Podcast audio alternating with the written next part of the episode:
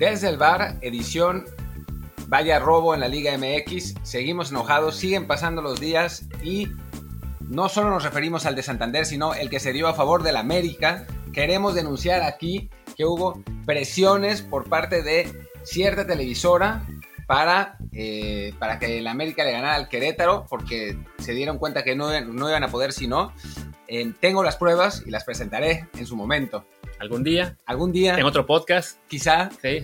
Así metidas por ahí, escondidas, pero bueno, entrarán. En fin, Martín. Martín del Palacio. Y yo, Luis Herrera. Como siempre, antes de comenzar, les recuerdo que estamos en Amazon Music, donde aparentemente ya estamos también en el top de los podcasts mexicanos en deportes. Estamos también en Spotify, donde hemos caído un poquito, así que, gente, ahí hay que subirle tantito. Y en Apple Podcasts, donde somos indiscutiblemente el podcast número uno en, en fútbol y número tres en deportes. De hecho, voy a ser preciso.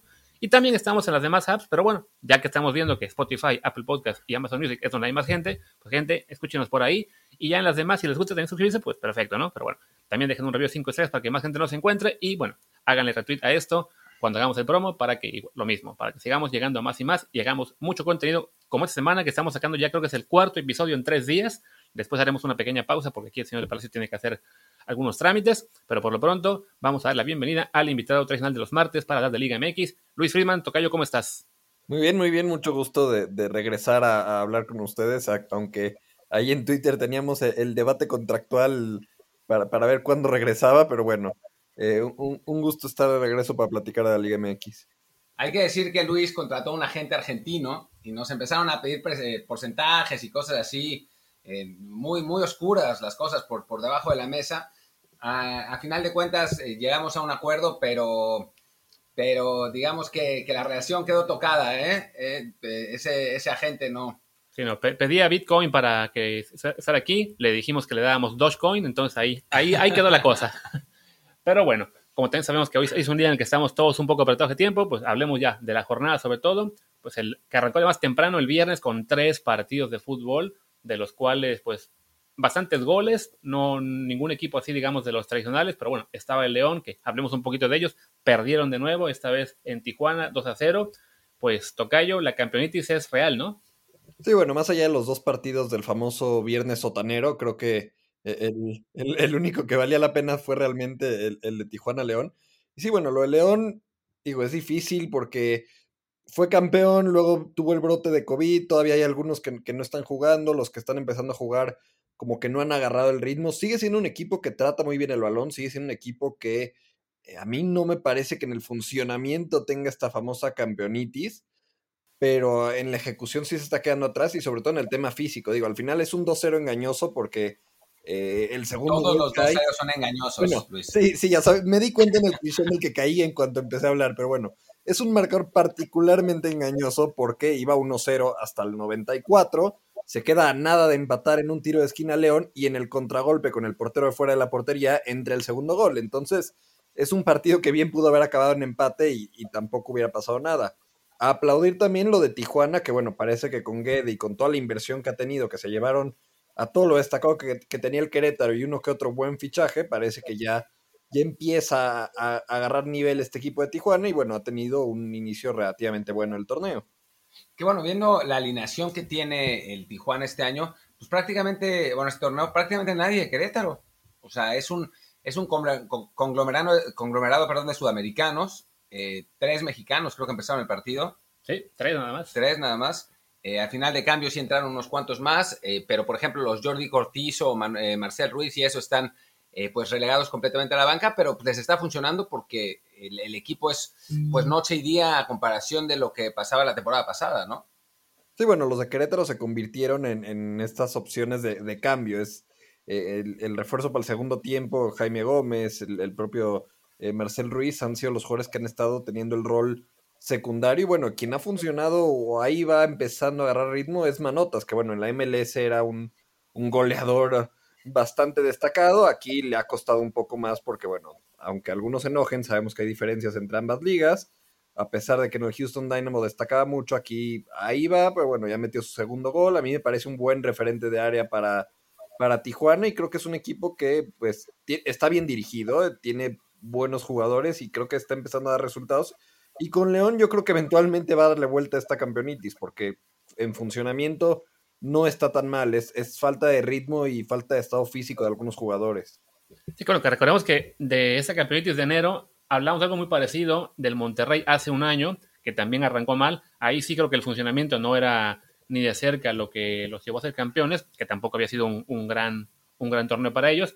Pero bueno, decíamos, se va a levantar, se va a levantar, se va a levantar, y nunca se levantó ese Monterrey hasta que acabó el torneo, bueno, que se canceló definitivamente. Entonces, con este León habrá que ver también qué, qué tal, qué tanto tarda en poder ya reaccionar, porque recordemos, es muy, muy complicado eh, reponerse, sobre todo en el cambio de apertura a clausura, ¿no? Con ese intervalo tan corto que hay entre que acaba el torneo y toca regresar, pues la mayoría de campeones, creo que salvo justo el León, si no me equivoco, el de hace unos años con, con Matosas, todos los demás no han repetido ni en la final. Bueno, la, buena noticia para León es que, bueno, el sistema de, de 12 clasificados a la liguilla es bastante endeble, entonces, bueno, aunque hoy es penúltimo, que bueno, curiosidad, León y Pachuca sean los últimos dos del torneo, ahí el, grupo Pachuca 9 está muy satisfecho, pero bueno, León estando en penúltimo lugar gana un partido y se mete a puestos de liguilla, entonces eh, creo que todavía no, no hay razón de alarmarse, creo que León va a calificar, a lo mejor por este mal inicio será difícil ya que le alcance para, para el top 4, pero será ese equipo que entrando del 5 para abajo sea el que nadie de los de arriba quiere enfrentar, probablemente. Sí, pinta para que sea, sobre todo entre el 9 y el 12, el equipo que se cuele de esa vía a, la repesca. Y si le toca un 7, 6 que sea medio asequible, pues sí, ya de ahí puede, puede empezar a ganar vuelo. También recordemos que le va a tocar jugar esta en la, en la Conca Champions, si no me recuerdo, o todavía no. Sí, le toca jugar Conca Champions, habrá un poquito más de actividad. Pero bueno, en, en, el León, por lo menos sí, es, es preocupante que esté abajo, pero no tanto como en su momento el Monterrey. Ya veremos si en un par de semanas estamos más optimistas o, sigue la cosa mal.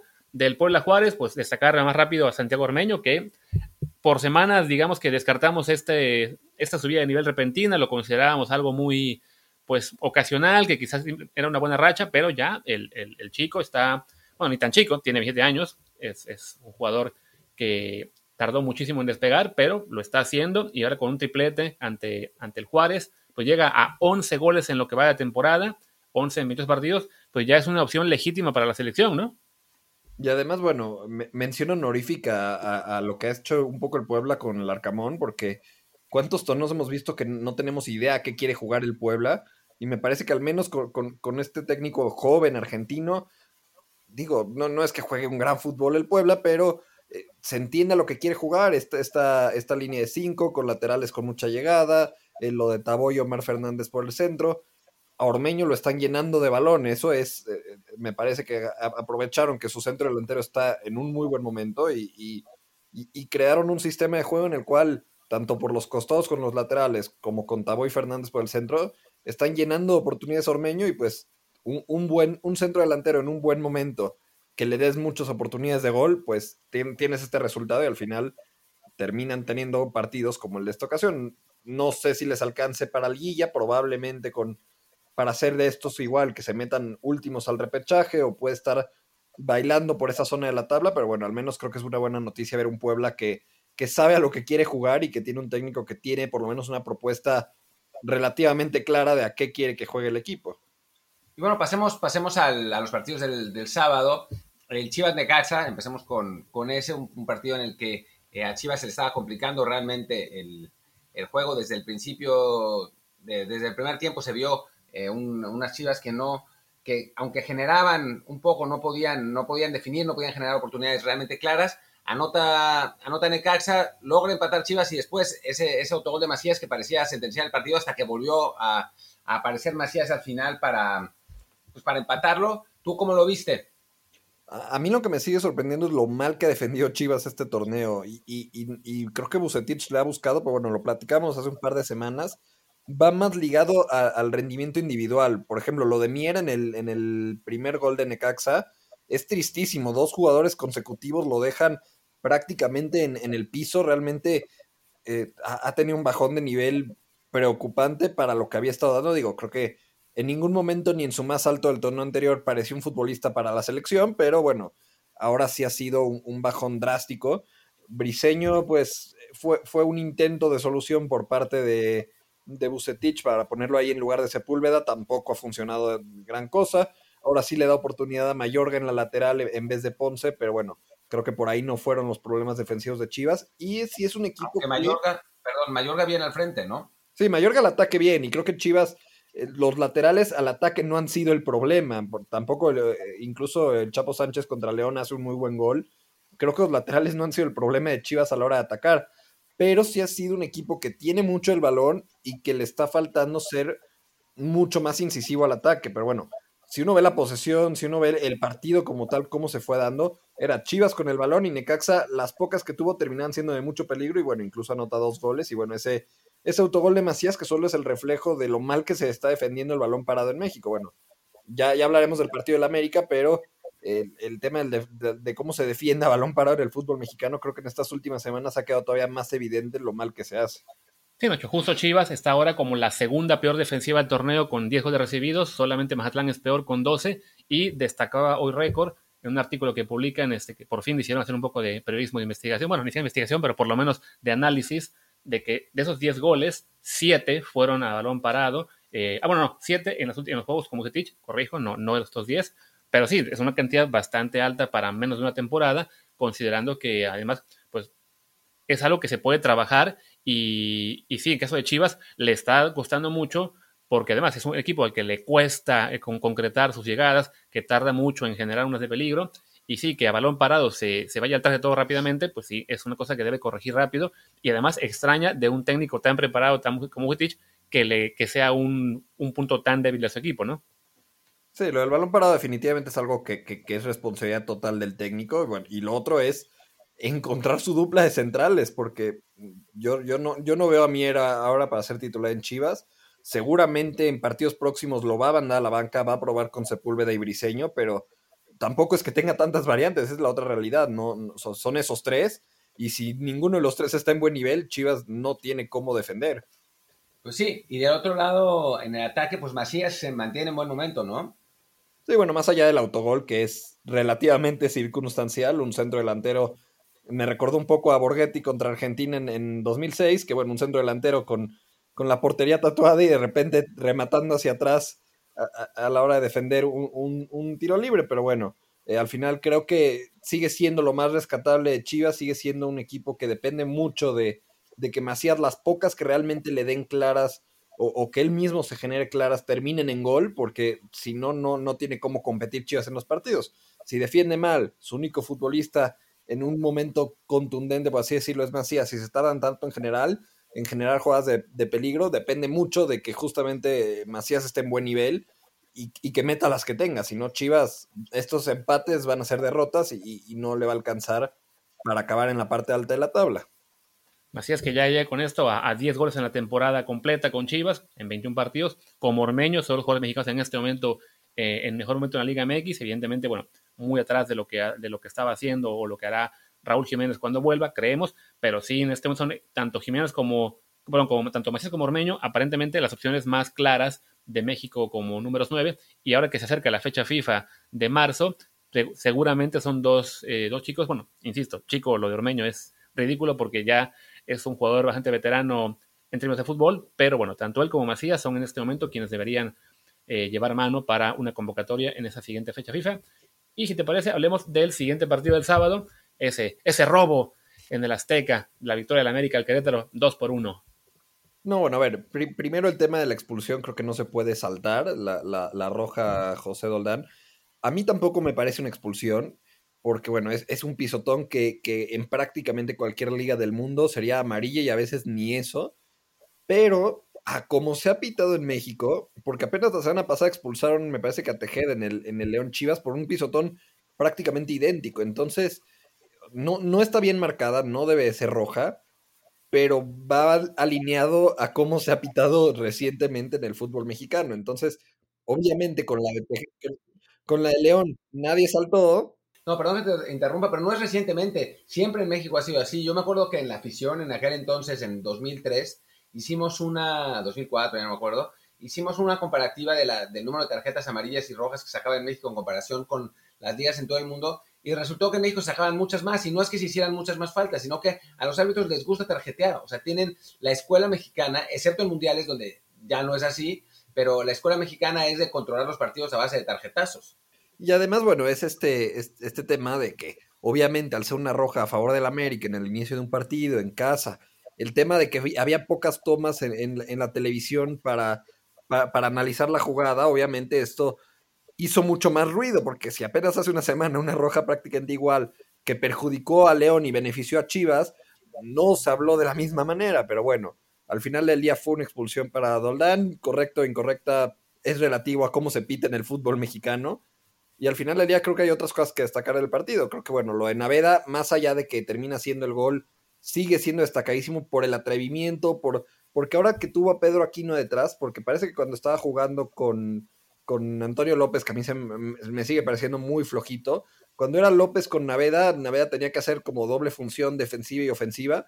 Ahora que le pusieron a Pedro Aquino atrás, a mí me parece que, que realmente encontró eh, su comodidad en el campo, se pegó mucho a Córdoba, que bueno, dicho sea de paso, ha tenido un bajón de nivel bastante llamativo. Pero bueno, eh, al conjuntarse, pegarse un poco al costado izquierdo, muy buena actuación. Me parece un jugador atrevido, un jugador que tiene muy buena visión de campo, que, que, que puede aportar muchísimo y que es esta, esta posición, este mediocampista ofensivo que también se puede meter como un mediocentro. Creo que es el tipo de futbolista que necesitamos exportar lo, antes posible. O sea, por más americanista que yo sea, creo que lo mejor que le podría pasar al fútbol mexicano es que alguien como Naveda se vaya rápido a Europa, ese sí que se termine de formar en Europa, que agarre el ritmo, la visión de juego del fútbol europeo y sí tendría que ser un futbolista que sea clave para el futuro del fútbol mexicano.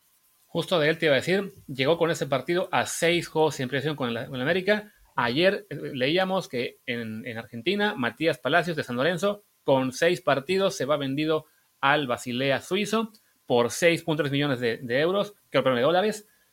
ahí sí ya, para que uno quede claro que no, no es nada de procesos, nada de que se quede a consolidarse. La tendencia en todo el mundo, en general en Europa, es fichar eh, figuras muy, muy jóvenes ahora y que se acaben de formar allá.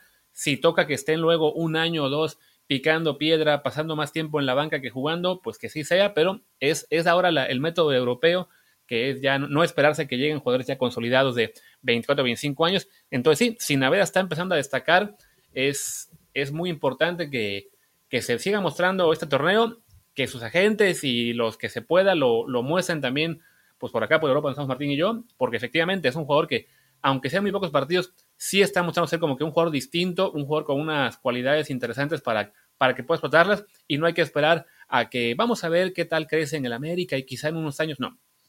el, potencial que tiene para crecer es muchísimo, que acabe de crecer allá que no, y no en la Liga MX. Y además creo que nadie está pidiendo que lo regale, no, no, no, no, no se trata de que el América no gane nada de un jugador que se formó en su cantera, pero hay otras fórmulas. En vez de pensar en que juegue tres años de titular y luego lo vendas en 10 millones, caray, véndelo en 5 y pídele al equipo que lo compre que te deje el 20% de su carta. Si realmente la va a romper en Europa, cuando tenga un siguiente fichaje, ahí te van a caer los otros 5 millones. Pero bueno, es, es un poco esa visión a, largo plazo que de repente falta en el fútbol mexicano de creer que como las cosas se han hecho siempre de cierta forma, hay que mantenerla y bueno, ojalá, ojalá llegara una oferta atractiva y, un planteamiento que le convenga a la directiva de la América también y, y que si se va, se vaya bien, bien tanto para él, bien tanto para el equipo que lo formó y bien en cuanto al equipo al que llegue, sea porque tenga minutos rápido o porque lo, terminen de formar y eventualmente los tenga.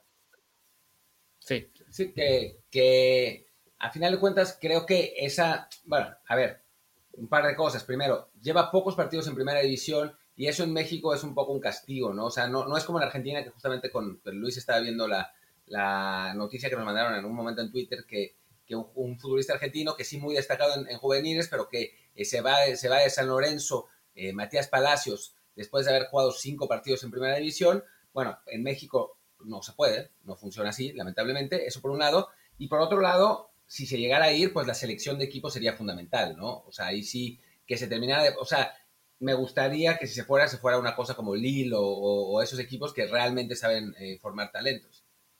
Sí, claro, y bueno, eh, en relación al partido como tal, creo que bueno, con un hombre más desde el minuto 12, el América fue muy superior, se tardó demasiado en hacer el, gol. Otro equipo que al igual que Chivas fue víctima de un gol a balón parado, última jugada del primer tiempo, vas ganando 1-0, tienes un hombre de más, un tiro libre desde, desde medio campo que tiran un pelotazo al área, no puede terminar en gol. Ángel Sepúlveda sigue anotando para Querétaro, creo que es lo que vale la pena destacar de Querétaro pero no puede ser que le sigan anotando tan fácil a los equipos a balón parado y termina siendo un reflejo muchas veces, aunque la defensa de la selección generalmente no tiene a jugadores que juegan en la Liga MX, sí termina siendo un reflejo histórico del fútbol mexicano, lo mal que se defiende la pelota parada y creo que a mí me sorprendió en estos dos partidos ver a América y Chivas, que bueno, están bien dirigidos o, que son equipos importantes y que están de locales además y que les hagan goles a balón parado en jugadas tan absurdas, bueno, te habla de que realmente hace falta trabajar más en, la defensa de balón parado en el fútbol mexicano. Al final América gana, está en la parte alta, sigue sin jugar un, gran fútbol. Obviamente la gente que está, el, el, el piojo herrerismo, sigue diciendo es que se juega igual o se juega peor o lo que sea. Los solaristas dicen que ya es una maravilla porque el equipo está en la parte alta. La verdad es que ni una ni otra. Creo que el equipo está trabajando un estilo, creo que está agarrando este fútbol de posesión, de darle cierto valor a futbolistas como Naveda, como Córdoba, el propio Suárez que ahora con, con Solari está teniendo mucho más protagonismo, la recuperación de Roger Martínez, que creo que ha sido el gran logro hasta el momento de, de, Solari, y es un equipo que de a poco, que, que, va avanzando, que va a estar en la liguilla, que va a estar probablemente entre los primeros, por lo menos seis, no sé si le alcance para los primeros cuatro, y que al final del día tiene el plantel para competir. Ahora, Viña se cayó futbolísticamente, Fidalgo no ha debutado, Giovanni sigue siendo un cero a la izquierda en este plantel, entonces futbolistas tiene, creo que trabajar ganando va a ser mucho más fácil para el América, pero yo creo que ni es el pesimismo de los que siguen extrañando al Piojo, ni el optimismo de los que todo lo que toca Solari, que hasta si sale cargando una portería en una foto, lo quieren enmarcar. Bueno, ya para cerrar el partido, destacar lo que me decía Sepúlveda, que nota con Querétaro, es su séptimo gol de la temporada, que es su total más alto en toda su carrera, siendo para el, equipo quizá más débil en cuanto a, a, la plantilla en toda la liga, pues habla bien de Sepúlveda, que está creciendo. Ya acaba de cumplir 30 años ayer, entonces. Pero pues, lleva, lleva siete goles en la temporada o en el año. En la temporada futbolística. O, sea, 2021. Ajá, exactamente. Entonces, bueno, eh, nunca había llegado a 7, lo más que había logrado era 6 en un año futbolístico.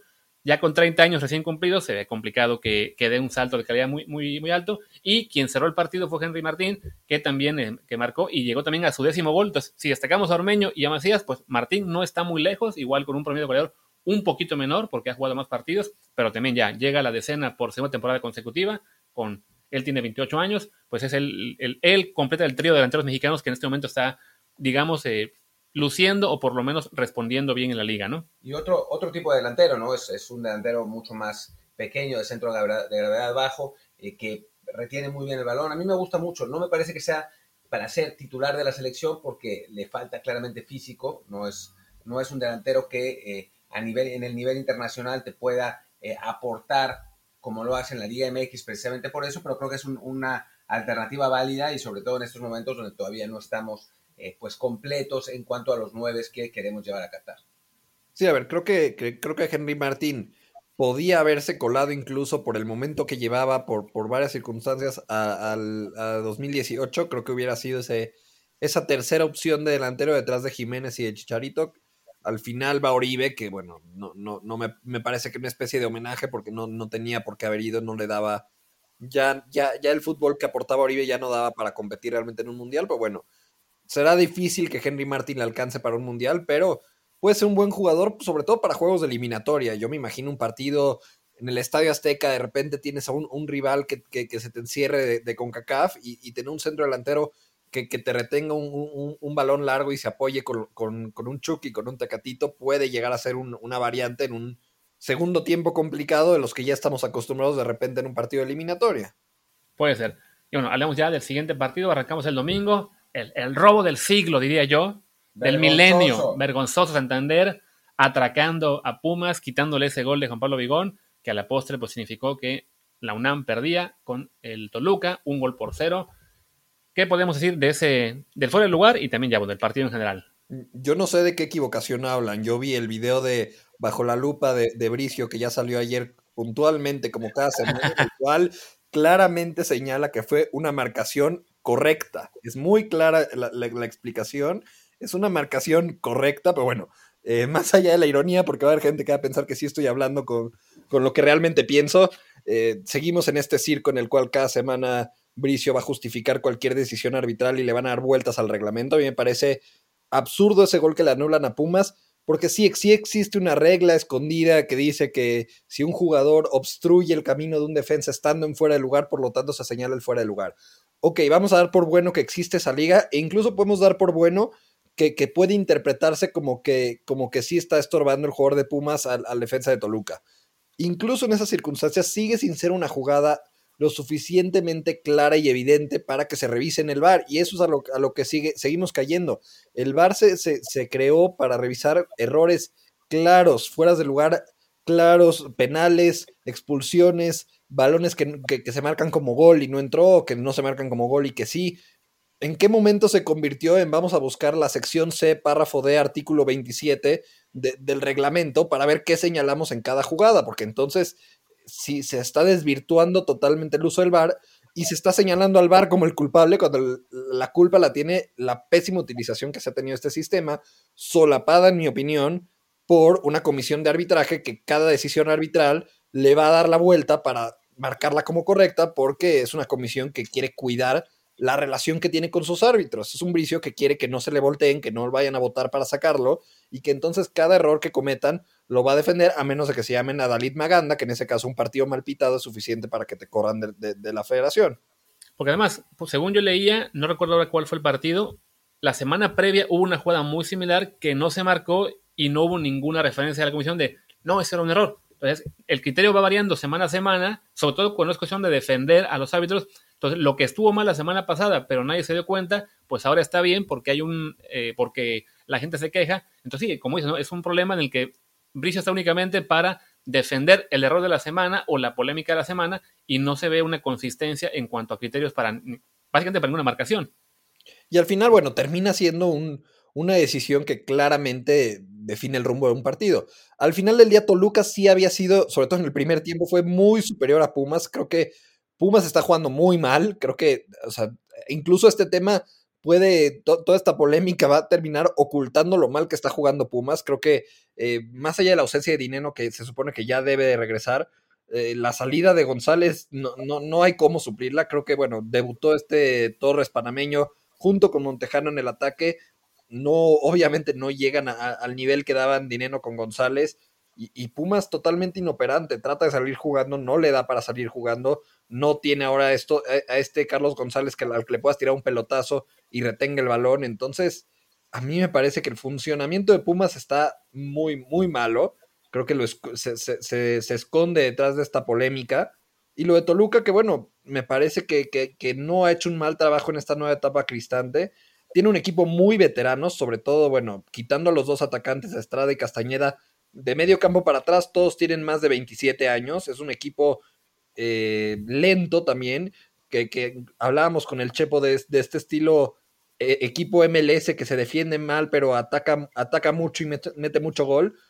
Y, al final termina dependiendo de un Rubén Zambuesa que, bueno, a mí me parece increíble que, que sigue dando y sigue siendo un futbolista diferente y que sigue siendo eh, un futbolista con una visión de juego y con un toque privilegiado. Es increíble que hace tres años el América, o, más, creo que fueron cuatro años que el América se desprende de él pensando que ya no daba para más. Y, hoy en día sigue siendo uno de esos futbolistas con mejor visión de juego y con mejor toque en el fútbol mexicano.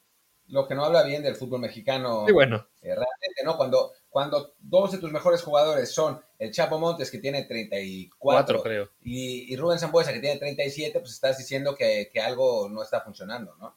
Sí, que te dice que, bueno, el ritmo de juego del fútbol mexicano permite que estos futbolistas de, por así decirlo, la escuela de Cuauhtémoc Blanco, es decir, lentos pero con mucho toque, mucha visión de juego, puedan seguir siendo los que determinen eh, el juego.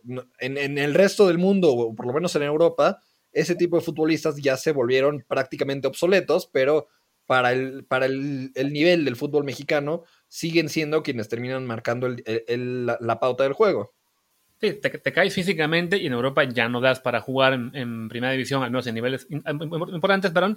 Y en México, como dicen, es eso, ¿no? el, ritmo no es suficiente como para que esos jugadores queden rebasados. Cuando sí, uno, piensa, uno pensaría que ya Zambuesa, evidentemente, ya no es el mismo que era hace cinco años, pero no, la, intensidad con la que se juega todavía no, no lo deja atrás.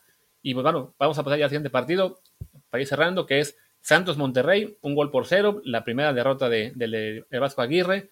Se hizo mucho ruido con que, ah, la última hizo con Santos, la primera con Santos, sí, con 20 diferencias, claro, porque nunca dirigió México por dos décadas que esperaban, ¿no? Pero bueno, el partido en sí. La pues, filosofía de Mr. Chip. Exactamente.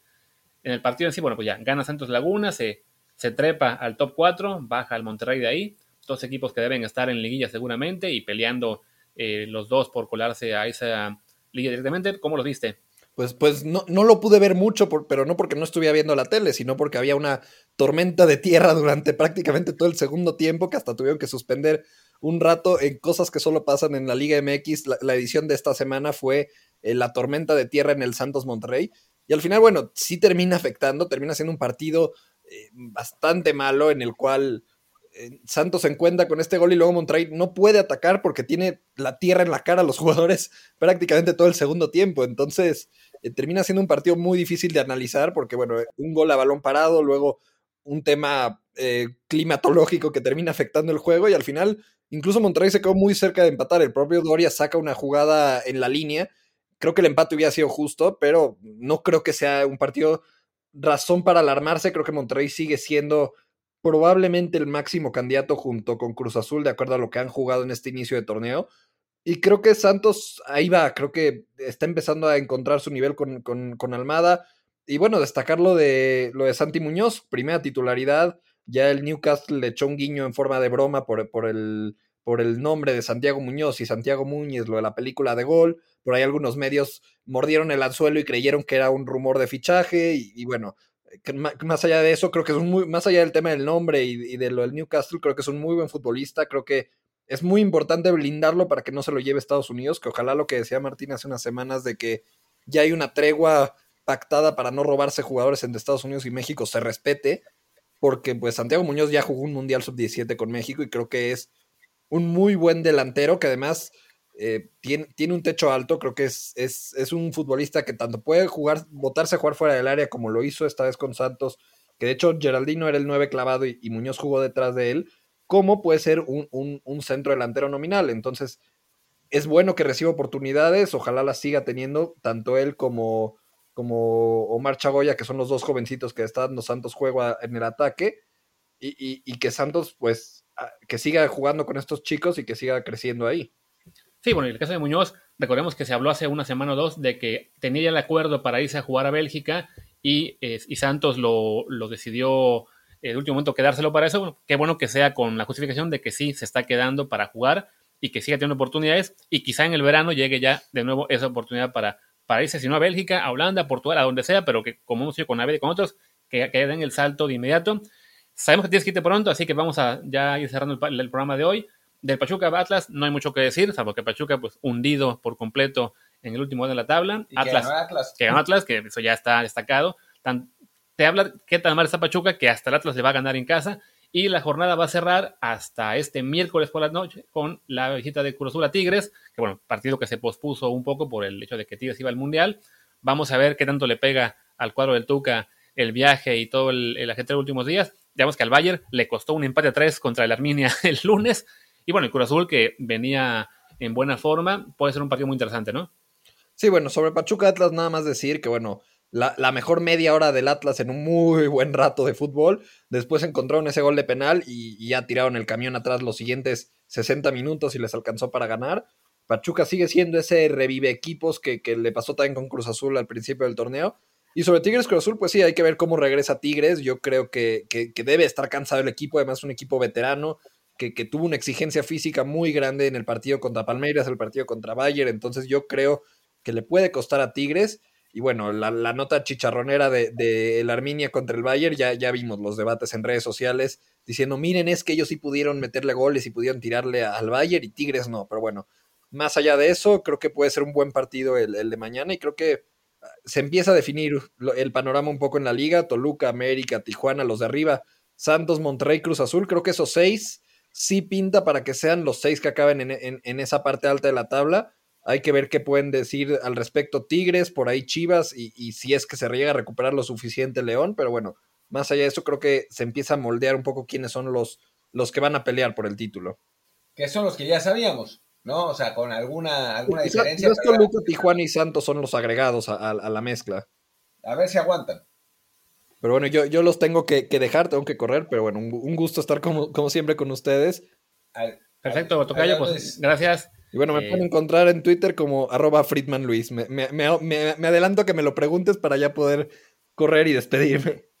Perfecto, gracias Tocayo. Y pues bueno, ya vamos a cerrar el programa. Esperemos que la pista del Tocayo no se haya perdido ahora que tiene que irse antes. Y pues ya, cerrar con lo que fue el, paso de la jornada. Repetimos, hicimos esta semana muchos programas tempranitos. Hicimos uno el domingo, uno ayer, dos el día de hoy con la, parte, la segunda parte de Ramón Raya. Ahora viene una pequeña pausa de quizá dos, tres días, pero seguramente regresaremos por ahí del viernes con, pues ya veremos con qué. Algo se nos va a ocurrir seguramente. Mientras tanto, yo soy Luis Herrera, mi Twitter es arroba luisrha. Yo soy Martín del Palacio, mi Twitter es arroba martindelp. Ah, y también Clubhouse. Y también en, Clubhouse. Ahí estamos. Vamos a ver qué onda. Y bueno, y el de el podcast es desde el bar POD, desde el bar Pod. muchas gracias y nos vemos el viernes. El viernes. Chao.